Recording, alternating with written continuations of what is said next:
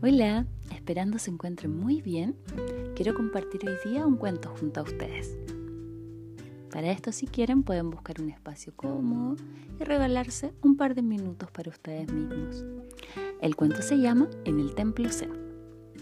Al finalizar el curso en el Templo Zen, uno de los discípulos se acercó al maestro y le preguntó, Maestro, me he fijado que usted nunca pierde la calma y la serenidad, incluso cuando ha habido alguna situación algo tensa con algún alumno. Nunca ha dicho alguna palabra no adecuada. Usted nos ha alterado y ha reconducido la situación. ¿Cómo lo hace? Cuando alguien te ofrece algo que no quieres, ¿lo recibes? Por supuesto que no, respondió el discípulo. Bien, prosiguió el maestro. Si alguien intenta ofenderme o decirme algo desagradable, está ofreciéndome algo.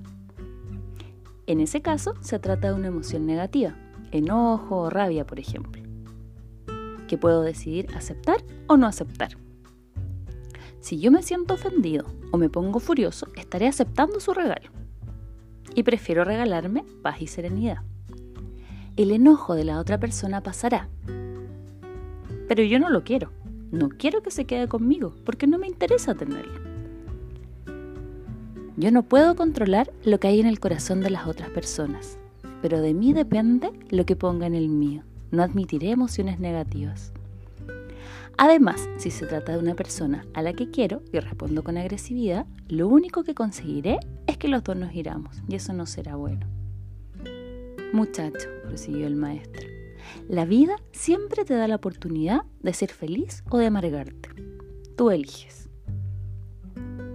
Como decía Aristóteles, cualquiera puede enfadarse. Eso es muy sencillo. Pero enfadarse con la persona adecuada, en el grado exacto, en el momento oportuno, con el propósito justo y del modo correcto, eso ciertamente no resulta nada sencillo. Nos vemos.